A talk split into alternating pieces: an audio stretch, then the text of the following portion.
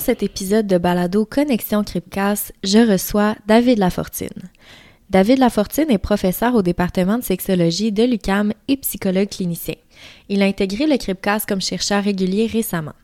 Directeur du laboratoire EROS, soit le laboratoire d'études sur la réalité virtuelle, les outils sexotechnologiques et la santé sexuelle, ses intérêts de recherche s'articulent principalement autour de l'anxiété et l'aversion sexuelle, les difficultés sexuelles et le potentiel de la réalité virtuelle pour traiter ces dernières. Je m'appelle Liliane Dussault, je suis candidate au doctorat en sexologie à l'UCAM et euh, membre étudiante du CRIPCAST. Bonne écoute! Bonjour David!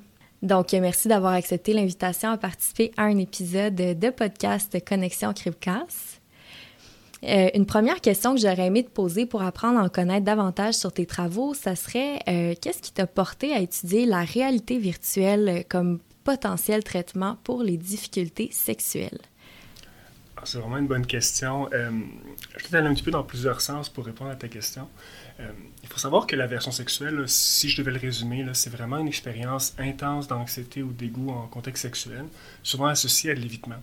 Euh, des contextes socio-sexuels comme une rencontre avec un partenaire ou être simplement dans un lieu où on pourrait rencontrer un partenaire potentiel comme un bar ou une, soirée avec des amis. Ce type de problématique sexologique-là, il faut savoir que c'est très peu documenté, la version sexuelle. On avait des données qui dataient d'à peu près 15 à 20 ans qui suggéraient qu'à peu près une personne sur 20, une personne sur 10 euh, souffrait d'aversion sexuelle. Donc, c'est pas du tout quelque chose de négligeable. on parle de, taux de prévalence qui sont euh, très proches de la dépression ou de l'anxiété, des troubles anxieux. Euh, et quand on s'intéressait, nous, comme, équipe de recherche, à savoir ben, qu'est-ce qui se fait pour traiter et accompagner ces populations-là, on s'est rendu compte qu'il y avait très peu, voire aucun traitement validé empiriquement, donc aucune donnée probante pour appuyer les traitements pour cette problématique-là. Alors, nous, on s'est intéressé à la réalité virtuelle parce que euh, ce type de technologie-là, ça nous permet de simuler des situations qui sont euh, souvent très rares dans la réalité des personnes qui souffrent d'aversion sexuelle, hein, parce que soit elles font de l'évitement, donc elles sont très peu dans des contextes justement où elles ont des partenaires euh, réguliers. Donc nous, ça nous permet d'aller simuler des situations socio-sexuelles, donc la présence de partenaires sexuels potentiels, dans des environnements qui sont synthétiques, donc simulant en réalité virtuelle. Donc, c'est pour ça qu'on s'est intéressé à ce type d'outils euh, pour cette population-là. C'est super intéressant. D'ailleurs, je me questionne à savoir si, bon, il y a peut-être des gens à la maison qui ont déjà euh, pratiqué euh, une forme de, jeu sous forme de réalité virtuelle. Pour les gens qui n'auraient jamais fait de la réalité virtuelle, en quoi ça consiste un peu ce processus-là? les environnements virtuels ou la réalité virtuelle. Hein. La réalité virtuelle, euh, c'est les outils qui nous permettent d'explorer un environnement virtuel euh, qui, dit grossièrement, c'est vraiment un environnement souvent en trois dimensions qui mime euh, des contextes qui sont présents dans la vraie vie. Donc, ça peut être par exemple se retrouver dans un avion, se retrouver sur le toit d'un immeuble, se retrouver en présence d'animaux dont on pourrait justement avoir une phobie, comme par exemple une araignée euh, ou un chien, par exemple. Donc, c'est vraiment euh, des environnements qui miment euh, la, vraie vie. Puis, en quoi, mettons, mobiliser la réalité virtuelle pour différentes problématiques comme la version sexuelle dans, dans, le cas de, de tes recherches? En quoi est-ce que ça serait plus réaliste, par exemple, que de juste observer un écran d'ordinateur ou de juste faire un jeu vidéo en deux dimensions sur un écran de télévision? C'est vraiment une très très bonne question en fait, que tu poses. Disons que utiliser par exemple euh, il faut savoir que les, premiers traitements de la version sexuelle euh, utilisaient ce type de matériaux-là. En effet, on, proposait, on présentait des personnes qui souffrent d'aversion euh, du contenu érotique, que ce soit des images en deux dimensions ou des films. Euh, et on accompagnait les personnes qui souffrent d'aversion sexuelle, notamment par une approche d'exposition progressive, à peu à peu s'exposer à du contenu de plus en plus explicite. Donc c'est quelque chose qui se fait. il y a quelques données empiriques, mais on parle plus d'études de cas dans ce contexte-ci, qui montrent que c'est efficace. Donc, on aurait pu montrer ça. Euh, une des limites, c'est le niveau d'implication. Euh, il y a des recherches euh, récentes, en fait, dans les deux dernières années, qui montrent que les gens qui, à qui on présente justement des vidéos en deux dimensions ou des photos d'images érotiques vont avoir un sentiment d'implication beaucoup moins grand que si on les met dans un environnement virtuel. Ils vont vivre moins de moins d'aversion, moins d'appréhension, vont vivre aussi beaucoup moins d'excitation sexuelle. Donc, nous, on utilise la réalité virtuelle pour augmenter le niveau d'implication, Pourquoi c'est important aussi au-delà du laboratoire C'est-à-dire que plus l'implication est importante, plus on peut, nous, comme chercheurs et cliniciens cliniciennes, euh, s'assurer que les réactions des gens dans ces environnements-là ben, sont réalistes des réactions dans la vie réelle, donc sont transposables. Donc, en gros, la réalité virtuelle serait peut-être plus adéquate ou, mieux faite pour vraiment reproduire comment est-ce qu'une personne se sent quand elle souffre d'aversion sexuelle et qu'elle est exposée à une situation de la vie réelle qui implique un contact sexuel ou une situation sexuelle. En psychologie, on dit toujours ça dépend. Euh, je dirais que ça dépend euh, beaucoup et j'aurais tendance davantage à, proposer la réalité virtuelle dans des contextes où justement l'exposition, par exemple, est, pas possible. Avec des patients, justement des patientes qui sont célibataires, euh, évitent les situations sexuelles pour différents types de raisons et qui pourraient justement bénéficier de simulations. plutôt que d'exercices dans la vie réelle, soit parce que c'est impossible, soit parce qu'elles ont trop peur de les mettre en application. Parfait. Puis est-ce que tu peux justement à ce sujet-là m'en dire un peu plus sur bon, je sais que pour des questions d'expérimentation, qu'est-ce qui se passe dans le laboratoire et tout ça, tu peux pas tout dévoiler non plus. Qu'est-ce qui se passe dans une recherche, dans une expérimentation de réalité virtuelle comme traitement potentiel de la version sexuelle? Parce que bon, si jamais il y a des participantes, participants potentiels qui nous écoutent, euh, et elles vont être au courant en fait du processus d'expérimentation. Mais qu'est-ce que tu peux nous dire sur bon comment ça se passe en fait? Quelqu'un qui vient en laboratoire puis qui vient bon participer à une de tes recherches. Qu'est-ce que qu'est-ce que cette personne-là va vivre? C'est vraiment une bonne question. Je vais, prendre un détour pour répondre à, ta question euh, et rendre ça un peu plus concret. Il faut savoir que les personnes qui souffrent de différents types d'aversion ou de phobie à l'égard de la sexualité, euh, c'est pas juste l'acte sexuel qui va les terrifier ou qui va créer du dégoût pour elles. C'est pas forcément la pénétration uniquement. Ça peut être par exemple la communication sexuelle avec un partenaire, ça peut être la nudité, son corps ou le corps de l'autre, différents types de communication sexuelle, mais également les comportements d'avance d'un partenaire, qu'il soit connu ou inconnu, mais bien évidemment aussi les rapports sexuels proprement dit. Donc ça veut dire que nous, ce qu'on peut simuler en réalité virtuelle, c'est très, très, très étendu en termes de spectre, justement, de, de situations sexuelles. Euh, donc, nous, en fait, on a commencé dans notre laboratoire à présenter des personnes qui sont euh, sexuellement aversives et des personnes non aversives qu'on appelle des groupes contrôle.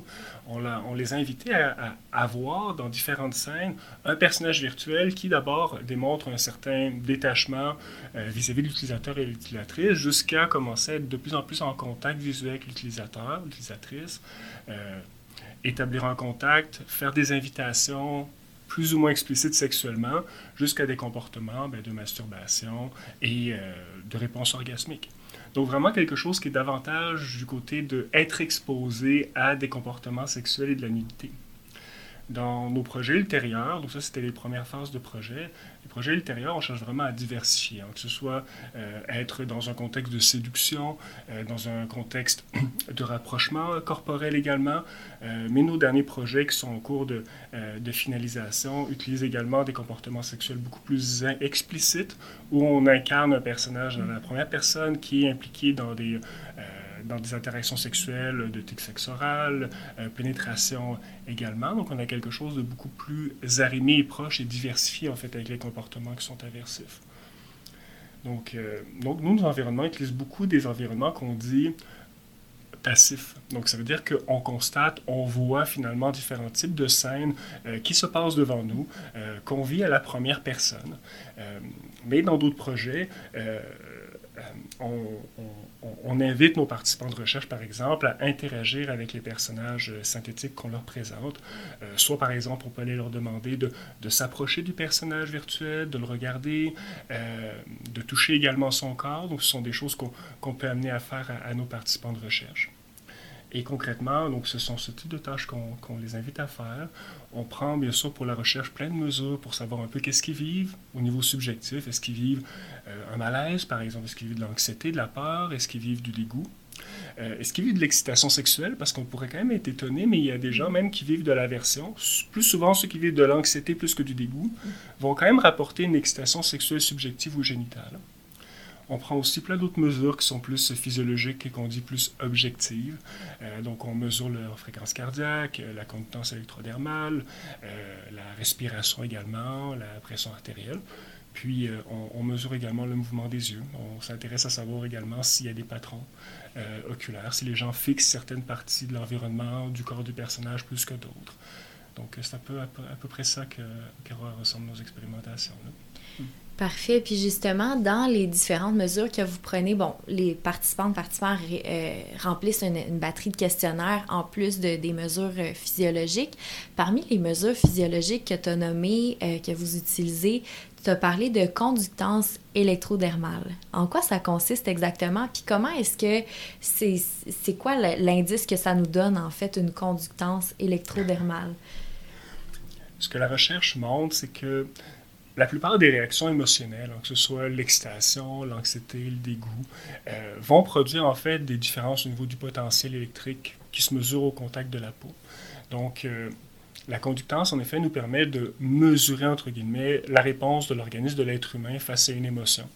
Donc, euh, nous, on utilise ce type de mesure parmi d'autres pour voir un petit peu si les personnes qui sont aversives vivent et avec des mesures objectives, des émotions un peu plus fortes que d'un groupe contrôle. Mais ce que nos études montrent, c'est que en général, oui, il y a une réponse beaucoup plus forte chez les personnes qui sont aversives, euh, mais également des personnes qui ne vivent pas forcément de l'aversion sexuelle, mais qui souffrent d'autres troubles euh, sexuels, comme euh, des troubles reliés au désir ou à l'excitation sexuelle, ou des troubles associés aux douleurs génitopelviennes. Donc il y a vraiment une activation plus importante chez ces groupes-ci, lorsqu'on leur présente des, des contextes sexuels, des stimuli sexuels en réalité virtuelle. Donc, parmi toutes ces mesures-là physiologiques, justement, la, la, conductance électrodermale ou en fait l'électricité qu'il y a sur la peau d'une mhm. personne, si, si, je comprends bien, euh, va être plus élevée quand la personne a une réponse émotionnelle qui est plus forte face à une expérimentation. C'est bien ça? C'est à peu près ça. Je dirais que c'est sûr à quoi on s'attend, mais il y a tellement peu de recherches sur le sujet.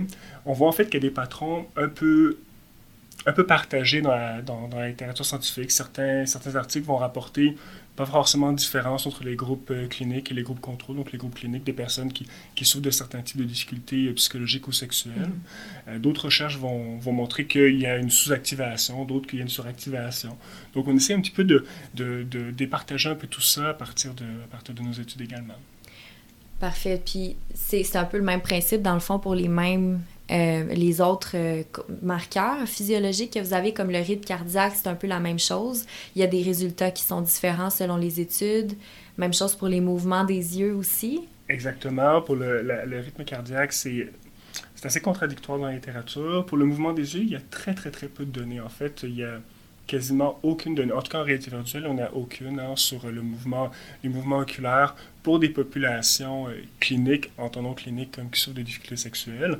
Euh, il y a quelques recherches qui se font euh, chez, dans le domaine des paraphilies, chez les auteurs d'agressions sexuelles chez les mineurs. Donc, on utilise l'oculométrie justement pour départager les personnes qui ont des préférences sexuelles envers les mineurs, des personnes qui n'ont pas ce type de préférence en fonction des patrons de fixation. Donc, euh, ça, on a quelques données, mais chez des personnes qui souffrent de difficultés sexuelles, comme des dysfonctions sexuelles, on n'a aucune donnée. Donc, nos, nos, données sont assez préliminaires et mm. novatrices sur cette, sur ce, dans ce domaine-là. Euh, mais justement, parlant de données, depuis tout à l'heure, de données préliminaires, de, données novatrices sur la réalité virtuelle, euh, pour comme potentiel traitement là, pour les difficultés sexuelles et plus particulièrement pour l'aversion. Euh, Est-ce qu'il y a des résultats clés, des, choses que tu aimerais en fait euh, euh, transmettre là, aux personnes qui nous écoutent sur, bon, qu'est-ce qui t'a le plus surpris par exemple? Ça a été quoi les données importantes que vous avez récoltées là, au sein de l'équipe? Il y a eu beaucoup de données. Disons qu'on on, a débuté ces projets-là il y a à peu près trois ans en termes de, projets, euh, en termes de recherche de financement, euh, penser, conceptualiser euh, ces environnements virtuels-là, recruter nos participants, réajuster nos environnements. Il y a énormément de données qui sont sorties. dans la direction un peu de nos hypothèses, nous, on, prédisait que les personnes qui souffrent d'aversion sexuelle vont vivre plus de dégoûts, plus d'anxiété, euh, vont aussi avoir des patrons d'activation physiologique, on en a parlé un petit peu mhm. avant, euh, plus élevés, plus importants, euh, et vont plus éviter du regard notamment les, les, personnages et notamment de regarder les organes génitaux. puis dans nos projets où on leur fait faire des tests d'approche, on se rapprocher du personnage virtuel, de toucher notamment ses organes génitaux, on prédisait que ben, ces gens-là, les personnes qui vivent de la version sexuelle, ben, allaient prendre plus de temps pour s'approcher du personnage, allaient toucher les organes génitaux moins longtemps. Alors, qu'est-ce que nous montrent un peu nos données préliminaires? Ce sont vraiment donc des, projets qui sont pilotes, hein, clinique. On n'a pas encore de, traitement, mais qu'est-ce que ça montre? Mais d'abord que les personnes qui souffrent d'aversion sexuelle vont avoir une réponse émotionnelle beaucoup plus forte. Hein. Ils vont vivre beaucoup plus de dégoût, euh, beaucoup plus d'anxiété. Donc on parle vraiment de, euh, de, de, grande taille d'effet, en fait, mm. pour, euh, pour ces différences-là, à travers nos différents projets. ce qu'on voit aussi, c'est que en général, les niveaux de contorse électrodermale sont plus élevés pour cette population également. de manière très surprenante, dans nos différents projets, au niveau de l'oculométrie, donc les temps de fixation, est-ce que les gens qui souffrent d'agression sexuelle regardent plus longtemps euh, les organes génitaux ou moins longtemps? Mais pour l'instant, les données ne sont pas du tout concluantes, ne vont pas mm. du tout dans le sens de ce qu'on appréhendait. Les personnes qui souffrent d'agression sexuelle, en moyenne, vont regarder fixer le même temps que les personnes qui ne sont pas aversives. Donc, c'est données intéressantes parce que ça va à l'encontre d'autres projets euh, qui portent sur des troubles anxieux qui pourraient être un peu apparentés comme l'anxiété sociale. Mm. Euh, plusieurs données montrent que les personnes qui sont anxieuses socialement vont avoir tendance à moins regarder le visage des personnages virtuels euh, par rapport au groupe contrôle. Nous, on ne voit pas ce type de patron dans nos résultats. Ce qu'on voit par contre, c'est que les personnes qui souffrent d'aversion sexuelle, quand on leur demande de s'approcher, de toucher le personnage, euh, et les organes génitaux en particulier, vont toucher en moyenne deux fois moins longtemps que les personnes qui sont non aversives sexuellement. Euh, donc là, ici, il y a vraiment un patron intéressant qu'on a, pu, euh, qu'on a mm. pu observer. C'est comme si, euh, peut-être au niveau de la version sexuelle, puis corrige-moi si, si j'ai pas raison, mais c'est comme si potentiellement le regard avait peut-être moins justement de. pas d'influence, mais qui était peut-être moins en jeu, puis parce que l'expérience sexuelle est généralement une expérience qui sollicite le corps, que ce qu'on voit au niveau des différences entre les personnes qui ont de l'aversion puis les personnes qui en ont pas, c'est plus au niveau du toucher que bon de combien de temps ils regardent l'avatar. Le, Tout à fait. Puis, en fait, tu soulignes vraiment un point qui est important. Tu sais, quand on crée des environnements virtuels, il nous faut vraiment une congruence très importante entre le trouble, son origine et ce qu'on présente aux gens. Mm-hmm. Dans l'anxiété sociale, ce qui fait le plus peur aux gens, en gros, c'est être humilié et être jugé par les autres. Mm. Et où se situe beaucoup la zone du jugement pour les gens dans, la perception des gens qui sont dans l'anxiété sociale, c'est souvent dans la sphère du regard. Mm. Comment les gens me voient, comment les gens me perçoivent. C'est peut-être pas pour rien que pour la version sexuelle, qui concerne davantage les contacts proximaux rapprochés avec la sexualité, mais le regard a peut-être beaucoup moins d'importance. Mm-hmm. Le visage également, de manière générale. C'est davantage la question de l'interaction et du toucher. Mm. Donc, possiblement que regarder des organes génitaux de loin, en effet, c'est beaucoup moins grave et beaucoup moins anxiogène ou aversif que d'être amené à toucher, mm-hmm. en effet, les organes génitaux. Ce qui est plus consistant avec la définition de l'aversion sexuelle, qui est vraiment une aversion à l'égard des contacts sexuels. Mm, intéressant. Euh, d'ailleurs, ça me fait penser, tu sais, quand tu parles de toucher les organes génitaux, bien entendu, dans les expérimentations de réalité virtuelle, il n'y a pas une personne en chair et en os qui est là, qu'on peut manipuler à notre guise. Donc, comment est-ce que les participants, participants touchent, entre guillemets, justement, les organes génitaux d'un avatar auquel ils sont exposés? C'est très beau Bien évidemment, euh, on ne fait pas toucher des vrais organes génitaux. Euh, là, on invite vraiment les personnes à se rapprocher d'un personnage, en fait, virtuel, qui est euh, photoréaliste, et on leur demande, en effet, de, toucher la zone génitale. ils sont avertis par une petite vibration dans leur manette, qui savent que, OK, ils ont touché les organes génitaux, mais c'est quand même très explicite qu'ils ont touché les organes génitaux de, de toute façon.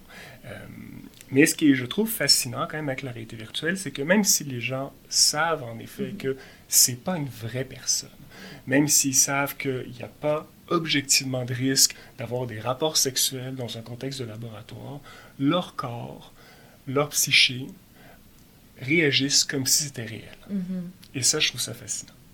Ben, c'est vraiment anecdotique, mais à un moment donné, j'avais comme joué à un jeu vidéo en réalité virtuelle une seule fois dans ma vie, puis c'était comme un jeu détective, là, on avait comme des indices, puis tout ça, rien à voir avec l'exposition à la réalité virtuelle pour traiter la version sexuelle, mais, tu sais, mon cœur battait, là, puis j'étais comme tellement immergé puis imprégné de l'histoire, tu sais. Fait que j'imagine que justement, cette, bon, avec un casque qui reproduit des images en 3D puis des manettes qui peuvent reproduire à quelque part justement le contact, le toucher, ça, ça a vraiment justement cet effet-là de, de, de pratiquement exposer les gens à des situations de vie réelle, même si ça l'est pas. Ah, tout à fait. Puis ça fait vraiment référence à ce que tu dis, c'est au concept de présence, c'est le sentiment d'être présent dans un environnement virtuel. Mais la présence, c'est quelque chose qu'on peut ressentir aussi ailleurs. On a tous eu l'expérience de regarder un film particulièrement mm. prenant, avec beaucoup d'action, puis réagir, sursauter. Un film d'horreur également. Mais la réalité virtuelle, en général, les recherches le montrent, produit un niveau de présence encore plus grand mm. euh, que, par exemple, lire un livre, regarder un film. Donc, on, capture, on capte un petit peu moins justement avec ces types de stimuli, ce type d'outils que la réalité virtuelle et des environnements immersifs euh, réalistes. Hmm. Super intéressant. Puis toi, justement, qu'est-ce qui a fait en sorte que tu as décidé de faire des recherches sur la réalité virtuelle? C'est mon point. En fait, euh, hein, depuis, euh, depuis que j'ai commencé euh, les recherches justement sur la sexualité humaine, moi j'ai toujours beaucoup eu euh, l'intérêt par ma formation aussi en psychologie à, m'intéresser à qu'est-ce qu'on sait des traitements les plus efficaces pour traiter les troubles sexuels, puis c'est quoi les données probantes? pour quand même réaliser assez rapidement que même si on a des données intéressantes pour plusieurs troubles, pour la majorité, ben, les données sont plutôt contrastées, puis pour certains troubles même, il n'y a presque rien. Euh, alors, euh, moi, je me suis un petit peu intéressé à savoir ben, comment est-ce qu'on pourrait améliorer la prise en charge des, difficultés sexuelles en réfléchissant notamment aux différents obstacles euh, qu'on rencontre comme clinicien ou clinicienne. Mm. Tu sais, j'en ai parlé tout à l'heure pour la version sexuelle, que des fois, c'est difficile de mettre en place des programmes d'intervention parce que les gens n'ont pas forcément de partenaires, évitent la sexualité. Mais ça, c'est des obstacles qu'on rencontre aussi dans plein de difficultés sexuelles, qui ne sont pas uniquement la version sexuelle. La majorité de nos protocoles euh, qui ont été validés empiriquement pour les troubles sexuels sont été validés auprès de couples de longue durée. Mhm. Donc, pas forcément applicables. J'utilise ce détour-là pour dire que déjà, moi, je me demandais un peu comment est-ce qu'on pouvait, comment est-ce qu'on pourrait améliorer la prise en charge des personnes qui souffrent de dysfonction sexuelle ou d'aversion sexuelle. Une dysfonction, mais ça reste quand même dans ce champ-là. Mhm. Euh, donc, je t'ai regardé un peu qu'est-ce que les nouvelles technologies euh, nous permettraient d'entrevoir justement comme mm. avenue. Et je me suis intéressé assez naturellement à la réalité virtuelle. Hein. La réalité virtuelle, c'est un outil qu'on utilise en psychologie pour l'évaluation et le traitement des, euh, des, troubles psychologiques, des troubles mentaux depuis euh, presque une vingtaine d'années, avec la réalité virtuelle telle qu'on l'entend aujourd'hui. Mm. et comme, comme tout bon chercheur, je me suis un peu intéressé à savoir ben, qu'est-ce qui se faisait, en fait, euh, pour les traitements, le traitement des troubles sexuels en utilisant ce type d'outil qu'est la réalité virtuelle. Donc, j'ai fait une bonne recension des écrits, une bonne recension des écrits pour me dire qu'est-ce qu'on fait là-dessus, qu'est-ce qui a été documenté, euh, pour réaliser euh, très rapidement, en fait, qu'il y avait presque rien.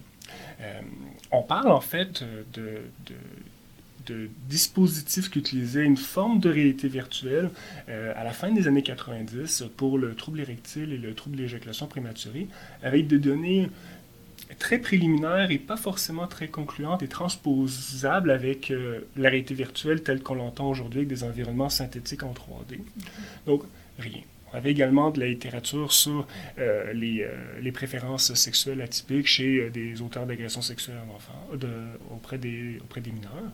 Euh, mais très peu de données sur les troubles sexuels. Alors, rapidement, je dis, bon, ben, énormément de choses à faire potentielles, mais reste qu'en effet, j'ai comme eu l'impression d'ouvrir une boîte de Pandore en me disant mm. comme, oh mon Dieu, finalement, tout est à faire. Mm. Euh, et c'est un peu comme ça que j'ai commencé à travailler, à, m'intéresser à de quoi auraient l'air les thérapies assistées par la réalité virtuelle de demain pour les euh, troubles sexuels. J'ai commencé par la version sexuelle parce que l'une des autres raisons dont je n'ai pas parlé tout à l'heure, c'est que chercher le trouble sexuel pour lequel nos connaissances actuelles pour les troubles psychologiques étaient les plus faciles à transposer.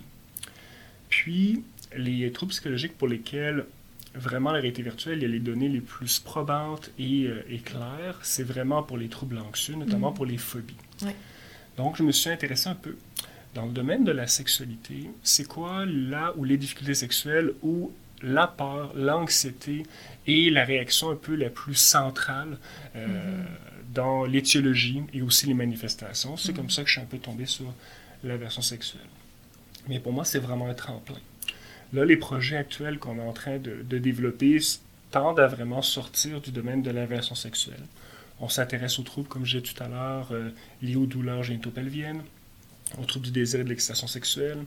On s'intéresse aussi aux différentes formes d'anxiété à l'égard de la sexualité, soit liées à, de l'anxiété de performance euh, ou au type d'anxiété. Donc, on, cherche vraiment à élargir ce champ-là pour développer possiblement dans les euh, prochaines années, j'espère 5 à 10 prochaines années, euh, des traitements pour les différentes difficultés sexuelles qu'on connaît, qui sont diagnosticables, en utilisant des environnements immersifs. Donc, c'est ça, au niveau des différentes bon, difficultés sexuelles, on parle généralement de du trouble du désir aussi? Est-ce que ça fait partie des, des plans de, de, recherche? Oui. Euh, on, on, a les difficultés d'excitation, donc de lubrification euh, pour les personnes qui ont des organes génitaux féminins et euh, d'érection pour les mmh. personnes qui ont des organes génitaux masculins. Ensuite, quand on parle de douleurs génitopelviennes, on parle d'un... Peux-tu me définir exactement qu'est-ce que c'est des douleurs génitopelviennes? Oui, en fait, c'est c'est un terme que je ne vais pas dire fourre-tout, mais qui, était, mm. qui, qui, est un terme qui a été créé en fait dans, dans la transition du DSM-4 TR au DSM-5, mais en fait qui regroupe essentiellement les manifestations euh, cliniques de la dyspareunie et du vaginisme. Euh, donc, euh, c'est l'expérience de douleur en, en, contexte sexuel associé à la pénétration. Donc, euh, donc, ça couvre également les douleurs génitopelviennes, mais on comprend également euh, tous les troubles qui sont associés à l'orgasme, hein, alors que ce soit euh, de l'éjaculation prématurée ou de l'éjaculation retardée ou avec une plus grande latence éjaculatoire ou éjaculation inhibée, ou alors le trouble de l'orgasme chez la femme.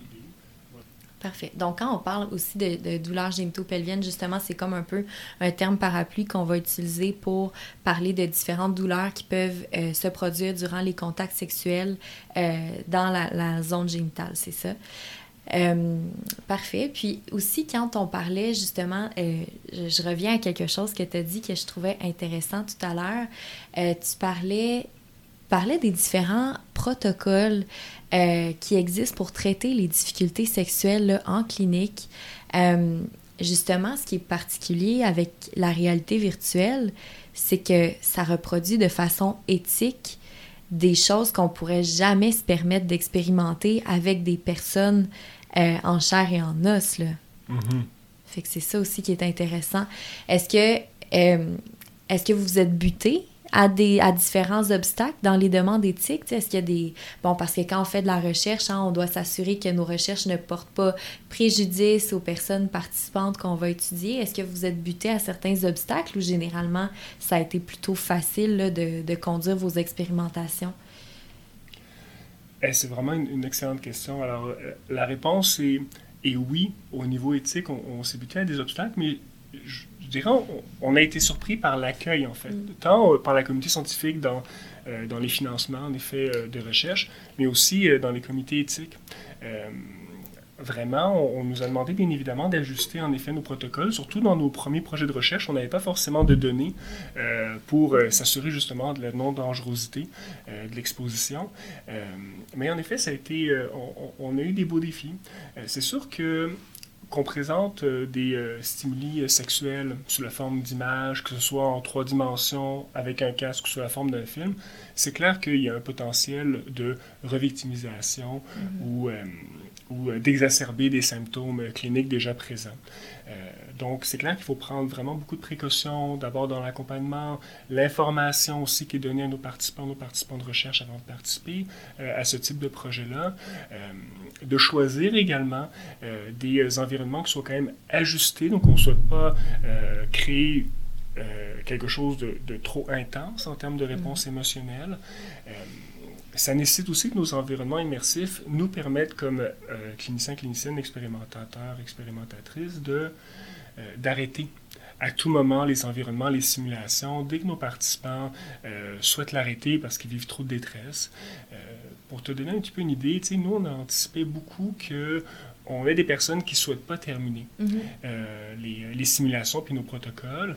Et de manière très surprenante, on a eu personne qui a souhaité arrêter. Mm-hmm. Même si les niveaux de réponse, des fois émotionnels, en gros, les gens avaient des fois pas mal peur, avaient parfois beaucoup de dégoût. Euh, on leur demandait ce qu'ils souhaitaient quand même continuer. Toutes les personnes continuaient. Euh, on fait toujours un suivi euh, après les, euh, après les, les, rencontres d'expérimentation. Puis, les personnes, dans la grande majorité, sinon la totalité de nos participants participantes, ben, disaient avoir vraiment apprécié leur expérience et ne rapportaient pas forcément d'expérience adverse. Donc, on, a été surpris aussi par ça, par l'intensité moindre qu'on pensait au mm-hmm. niveau de, des réponses aversives c'est comme si les gens pouvaient avoir des réponses émotionnelles qui étaient vraiment fortes, mais étaient capables de composer avec, puis que ça restait pas après euh, quelque chose de bouleversant là, ou euh, de problématique pour la suite des choses, quand les participants participants retournent à la maison puis poursuivent leurs activités quotidiennes. Exactement.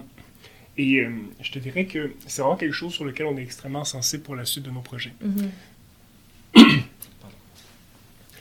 Dans nos prochains protocoles, on souhaite vraiment développer des protocoles de traitement. Là, pour l'instant, on a des phases euh, précliniques, on regarde si nos environnements fonctionnent pour mhm. générer euh, ce type de réponse aversive, mais on ne sait pas encore si on est capable de diminuer les symptômes d'aversion avec des protocoles assistés par la réalité virtuelle. Ça, c'est les projets qu'on souhaite euh, déjà démarrer à l'hiver qui s'en vient. Et nous, on s'attend quand même à la nécessité d'accompagner beaucoup plus nos participants, nos mhm. participantes après euh, l'exposition, les scènes d'exposition, parce que ça va être des expositions qui vont être un peu plus longues quand même, parce qu'on souhaite euh, générer des mécanismes qui sont associés euh, à l'amélioration thérapeutique. Puis ça, ça nécessite souvent des expositions répétées, mm-hmm. successives, euh, modulées. Donc souvent un travail en profondeur qui peut des fois être un peu plus éprouvant, même mm-hmm. s'il est efficace. donc nous, on est vraiment intéressés, puis en fait, on, va souhaiter documenter puis accompagner nos participants post-expérimentation à, à, plusieurs temps de mesure pour voir en effet est-ce qu'ils rapportent une amélioration de leurs conditions. Ou alors, est-ce qu'à l'inverse, est-ce qu'ils rapportent une détérioration au niveau de leurs symptômes euh, d'aversion sexuelle, par exemple, ou est-ce qu'ils vivent plus de détresse psychologique de manière générale? Mm-hmm. On s'attend, puis la littérature le supporte pour d'autres troubles ou d'autres difficultés, que ça va quand même créer une amélioration générale dans la grande majorité des mm-hmm. cas, mais on souhaite quand même pas échapper, euh, pas passer à côté de, de situations plus, plus délicates.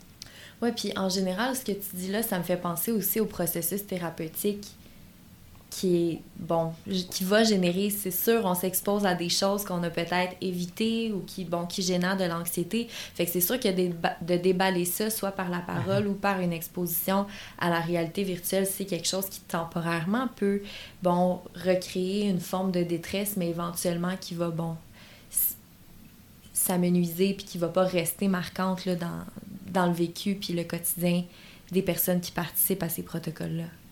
Ah oui, tout à fait. Puis euh, je pense que les trajectoires de rétablissement, c'est jamais quelque chose de linéaire mm-hmm. non plus. Euh, c'est quelque chose qu'on souhaite justement pouvoir euh, documenter suite à, suite à l'utilisation de ce type de traitement-là. Puis comme tu dis, les traitements, notamment basés sur l'exposition, mais n'importe quel type de, traitement, ça crée un déséquilibre. Mm-hmm. même si c'est pour le mieux. puis ça, on souhaite vraiment pouvoir l'évaluer sur le moyen long cours mm-hmm. plutôt que dans une ou deux rencontres d'expérimentation. Puis justement, tout ça, ça me fait penser aussi, euh, toi, David, tu es psychologue clinicien également. Est-ce que ça serait un de tes rêves d'un jour, peut-être expérimenter ou plutôt toi-même distribuer ces protocoles-là de réalité virtuelle à des personnes qui viennent te consulter? Alors là, ça, c'est sûr. Euh, c'est sûr que j'aimerais. Euh, je, je, pense qu'on commence à toucher, en fait, un peu du doigt à, la transposition de ce qu'on développe et ce qu'on teste en laboratoire vers des applications qui puissent être transposables dans l'intervention en mm-hmm. psychothérapie et en thérapie sexuelle.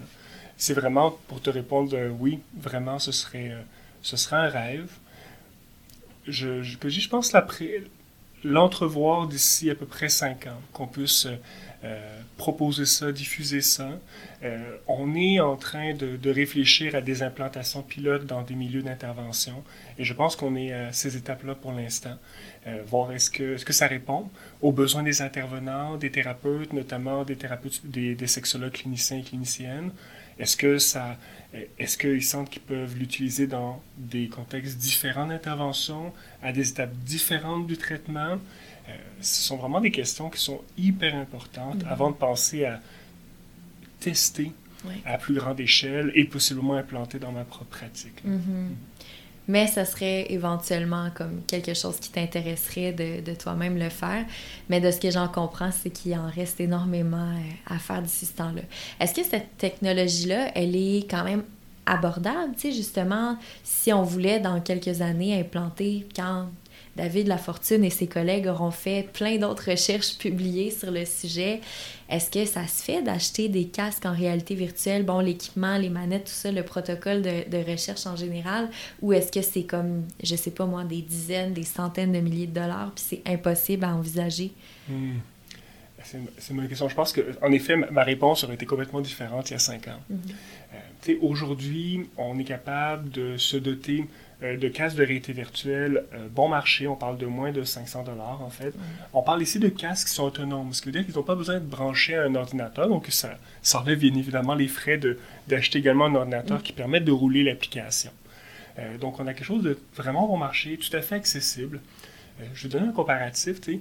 nous, on fait de l'oculométrie, puis on, on, cherchait donc des casques au départ qui nous permettent de simuler, faire une simulation en réalité virtuelle, puis aussi capter, collecter, pouvoir analyser des données justement de, de fixation oculaire. Mm-hmm. Euh, puis j'avais fait un devis, euh, notamment avec des fournisseurs, puis ils m'avaient dit Ah, bon, on aura un produit, mais euh, c'est autour de 40 000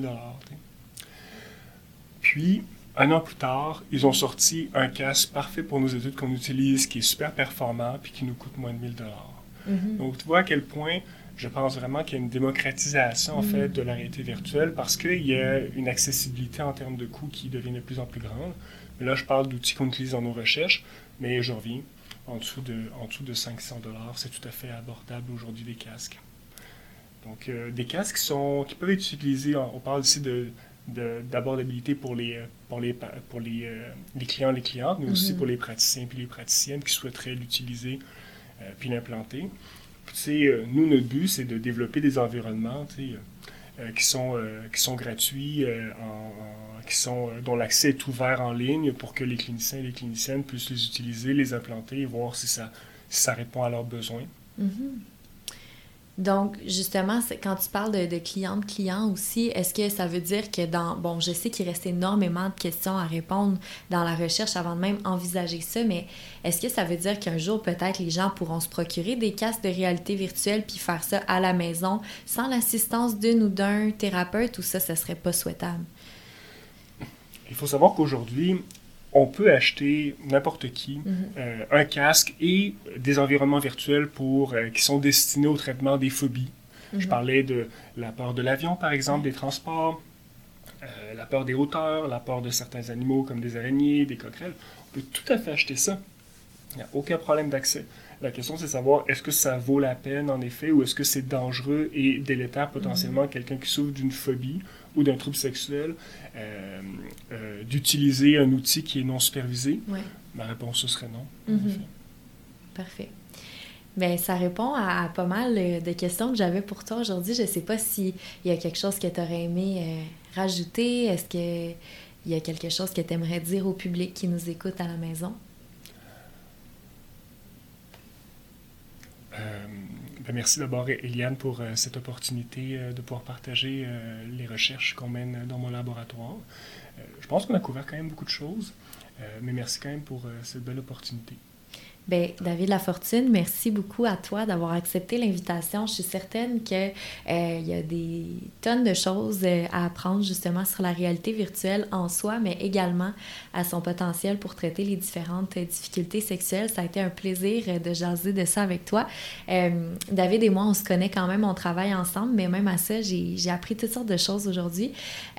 donc, merci. J'espère que l'épisode vous a plu à la maison. et si jamais on souhaite suivre tes travaux, David? Où est-ce qu'on peut te retrouver? On peut, retrouver en fait les, les principaux euh, résultats de recherche, les projets de recherche en cours euh, sur la page Facebook du laboratoire, essentiellement. Donc, euh, la page Facebook du laboratoire, c'est Laboratoire Eros, laboratoire euh, sur d'études sur la réalité virtuelle, les outils sexo-technologiques et la santé sexuelle. Et David, c'est également sur euh, ResearchGate, qui est un peu le réseau social de la recherche. C'est bien ça? Tout à fait. Mais merci beaucoup d'avoir accepté l'invitation.